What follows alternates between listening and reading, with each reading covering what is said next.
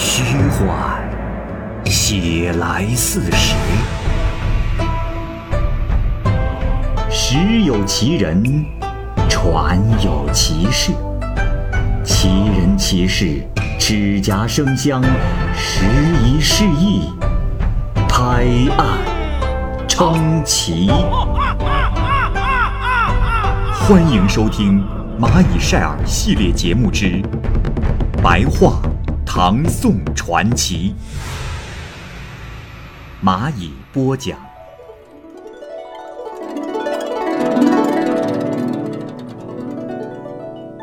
华州参军。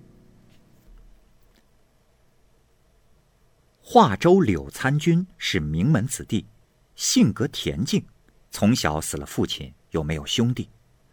不当官之后啊，就在长安闲游。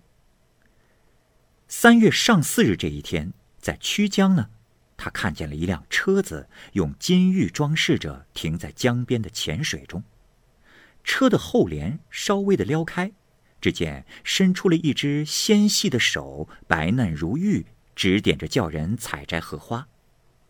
车中女子美丽的容貌真是举世无双。他斜着眼睛看到了柳生，就看了好长的时间。柳生呢，就打马跟在车子的后面。只见车子进了蛹虫里。后来经过打听，柳生这才知道，此女子姓崔。女子有一个母亲，还有一个丫鬟，名叫青红。这柳生的生活还算富裕，于是就想尽了各种方法向青红行贿，请求和女子再见面。可是这青红竟一点儿也不接受。崔氏女的母亲有一个哥哥，官居执金吾，姓王。这一天，崔氏女得了病，这姓王的舅父呢，就来看自己的妹妹。并且告诉自己的妹妹说，想请求娶崔氏女作为儿媳妇。崔氏女听说之后是死活不愿意，但是呢，她的母亲呢又不敢违抗哥哥的意思。女儿说：“母亲，女儿已心有所属，希望嫁给柳生，就心满意足了。如果母亲一定不答应，那我和表兄。”恐怕此生也难到头啊！崔氏女的母亲听完此话，十分顾念自己的女儿，于是就派青红到建福寺的僧道院去转告柳生。柳生被青红约了出来，此刻他又喜欢上了青红。青红生气地说：“公子，你，你性格好生粗鲁。我家小姐如此待公子你。”可公子你呢？见了我这样一个卑贱的丫头，公子就忘了以前喜欢的人了吗？我家小姐还指望着与公子白头偕老，可如今我看是不行，我就把此事告诉小姐去。这时柳生拜了又拜，向他道歉，说自己愚笨。青红这才说：“唉，我家夫人疼爱女儿心切。”现在小姐也不愿意嫁给王家，夫人因此想让你们偷偷成婚。公子，你可在两三天内准备好婚礼用的东西。柳生听后是十分的高兴，他呢自己准备好了几百贯钱作为彩礼，在约定的日期内结了婚。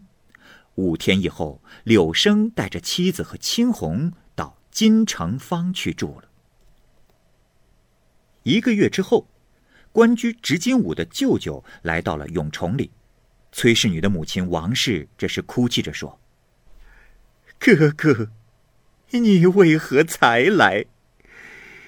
我那丈夫死去，只剩下我们孤儿寡母。如今还没等到举行婚礼，我那女儿就硬被侄儿抢去了。哥哥，难道？”你对儿子没有一点教训的办法吗？执金吾听说之后是非常的气愤，回去后就把他儿子打了几十大板，并密派人手查访崔氏的下落，可是，一年多也未查访到。没过多久，这崔氏女的母亲王氏就死了。柳生就携带着崔氏女与青红从金城坊回来奔丧。执金武的儿子王生此时看到了他们，就告诉了自己的父亲。这时他父亲派人抓住了柳生。柳生说：“大人，小的冤枉，我是在岳母王氏那里下过聘礼之后，方才娶的妻，并未超越礼法，勾引他人。啊，大人。”这崔家的上上下下都知道此事啊。此时王氏已经死去，无人对证，金之武就告到了官府，官府判定是王家先下的聘礼，崔氏女应该属于王家。而执金武的儿子王生啊，一直非常的爱慕表妹，所以呢，他也不在乎崔氏女以前的事情。就这样，不得已，崔氏女在王家。过了好几年，后来，执金吾死了，王生这是又把家宅迁到了崇义里。这崔氏女啊，实在是不愿再做表兄的妻子，于是啊，他就偷偷的派青红去查访柳生的住处。当时柳生还住在金城坊，崔氏女呢就派青红与柳生约定见面，并且送钱给看菜园子的人。请求他把粪堆堆得和院墙一样高，这样崔氏女就能和青红踩着粪堆共同逃到柳生那里去了。柳生见到崔氏女之后是又惊又喜，他们没有搬出城去，只是迁居到了群贤里。再后来，经过几番的查找，王生也找到了崔氏女的住处，知道他们住在群贤里，就又告官。把她给夺了回来。其实啊，这王生对崔氏女的感情也很深，而崔氏女也是想出了种种办法，想企图摆脱王生。他还用自己已经怀孕为借口，可是那王生依然是不责怪他，并把他留了下来。而此时，由于告官，柳生被长期流放到了江陵。两年之后，崔氏女和青红。相继死去了，王生为他们送了葬，葬礼十分的周到。青红呢，也被埋在了崔氏女的坟旁。而柳生在江陵闲居，这年的春季二月，繁盛的鲜花开满了庭院。他想起了崔氏女，苦苦思念她的形象，而且由于音信全无，不知她是死是活。正在这时。忽然听到了敲门的声音，很急促。不大一会儿啊，他就看见青红抱着嫁妆进来了，并且说：“公子，小姐马上就到了。”柳生这时好像听到了马蹄的声音。等到崔氏女进门来，又没有看到车马。柳生与崔氏女相逢，叙述久别的情思，悲喜之情达到了极点。柳生就问他是怎么来的。崔氏女说道：“公子，我已经和王生诀别了，从此以后，我们可以生死在一起了。人活着，只要爱情专一，一定会实现自己的夙愿。”他又说：“，我从小喜欢音乐，弹奏箜篌有很好的功夫。”这柳生啊，马上就买来了箜篌，他弹奏的技术是非常的巧妙。这两年的时间里，可以说他们俩享受了一生的恩爱和欢乐。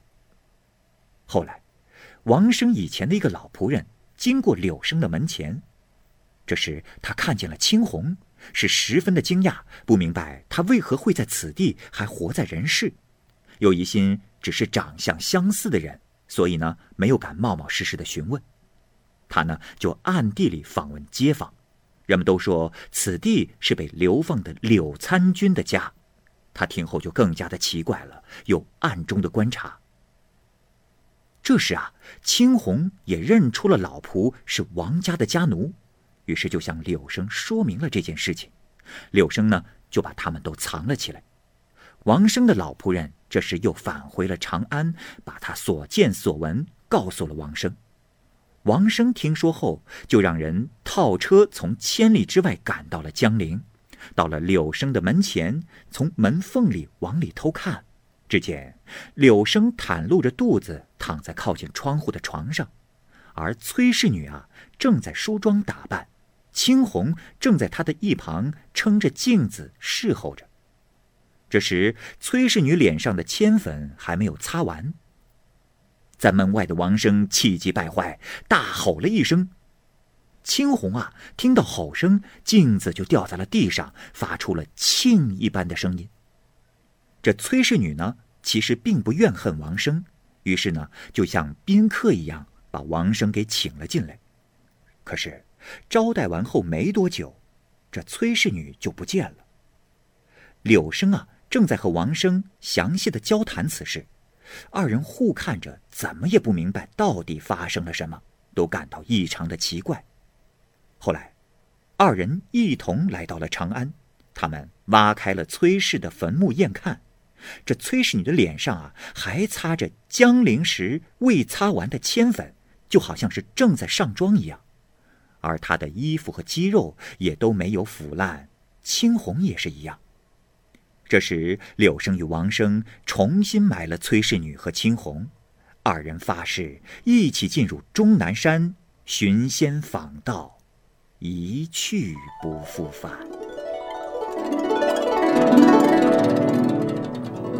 何让之？唐中宗神龙年间，卢将军的何让之到洛阳去。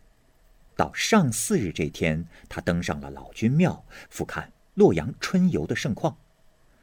老君庙的东北二百多步啊，有三四座大坟丘。当时号称后汉的陵墓，所以张梦阳的七哀诗中描述：“宫陵文陵遥相望，园林土肥林茂。”这园林就是光武帝的坟墓，只有这座陵墓上有干枯的柏树三四棵，柏树下面的磐石啊，可以坐几十个人。何让之看见了一个老翁，姿态容貌与一般人不一样。眉毛鬓发一片雪白，穿着重蒙布的裤袄，戴着乌纱帽，抱膝向南望着，口中吟咏道：“田野荆棘春，闺阁绮罗新。出没头上日，生死眼前人。欲知我家在何处？”北邙松柏正为陵。一会儿，何让之看见了一个贵气、坐着黄金翡翠装饰的车子，还有如花似玉的婢女几十人，一起说笑着出了徽安门，到达榆林殿。他又看见中桥的南北垂杨在天津桥上被风吹拂，上林苑的繁花在明媚的阳光下怒放。紫禁城中纵横交错的道路，各种车辆扬起了阵阵沉香。何让之正在为漂泊失意、孤单独行而感慨，这时他惊讶地发现，刚才那个吟诗的老翁，并非人类。这时，老翁忽然又吟咏道：“嘿，洛阳儿女多，无奈胡翁。”老去何呀？何让之突然想上前去抓住他，那老翁瞬间就跳到了坟丘之中，何让之呢也跟着他进去了。刚进入丘墓之时，是漆黑一片，什么也看不清楚。他所追赶的老翁此时已经恢复了原形，于是他看见了一条狐狸跳了出来，尾巴上的火焰像流星一样闪过。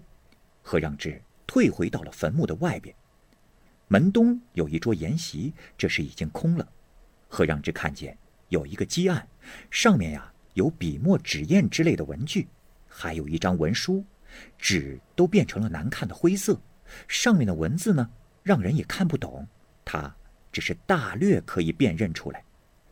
标题是“应天湖超异科测八道”，这后面的文字很多，就难以详记了。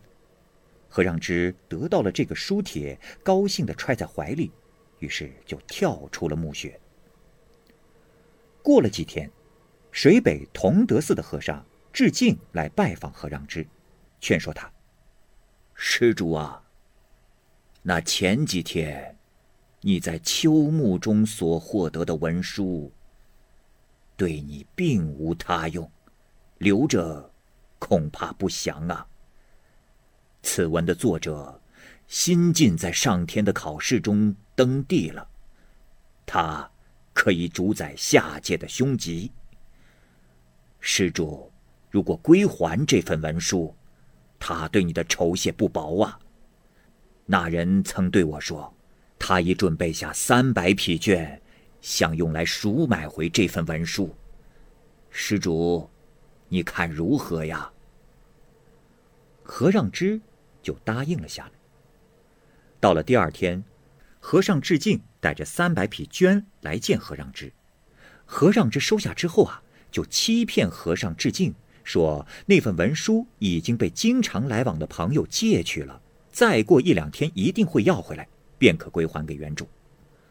同时，何让之又听取了朋友的意见，那个朋友说：“哎呀，何兄，你好好想想，那个和尚，啊他若不是妖怪，何必要要回那文书呢？依我看，你就先收下那绢，只是死活不要承认。”不就可以了吗？啊！后来，致敬和尚又来了，何让之全部承认了，说：“大师啊，呃，并无此事啊，我不曾看到什么文书啊。”致敬和尚呢也没说什么，就回去了。何让之有个弟弟，先前到东吴去了，二人已经相别超过一年了。自从何让之拿到文书，已经经过了一个多月。这一日，他弟弟回来了。弟弟与何让之谈了些家事和宫廷内外的事，都很有见解。在夜间，他们两个挨着床睡。经过五六天，弟弟忽然问何让之说：“哥，我听说此地有很多的狐狸作怪，不知确有此事吗？”何让之啊，就把自己遇到狐狸的事说了。并且夸耀说：“哎，弟弟，我告诉你个秘密，哎，在一个月以前，我呀，曾获得野狐狸的文书一份，现在还保存着呢。”他的弟弟就固执的不信有这种事情，何让之就在天亮时打开了书箱，取出了这份文书给弟弟看。弟弟捧起文书，吃惊而感慨，转眼间就变成了一只狐狸。何让之忽然看见，有一个漂亮的少年，像一个新官的样子，骑着白马向南飞奔而去。这时正好有西域的胡僧前来祝贺，说道：“ 阿弥陀佛，善哉善哉，可以常伴天地左右了。”少年感慨何让之欺骗了他，何让之也感慨诧异。不久，就有皇帝捕盗的命令。皇宫内仓库里被人盗走了三百匹贡绢，衙门跟踪到此地，很快就有官吏忽然到来，直接搜查何让之的行囊，果然查获了那些贡绢，只是此时贡绢被用掉了几十匹，这何让之就被押送到官衙之内。可是无论他如何辩白，都无济于事。终于被处死。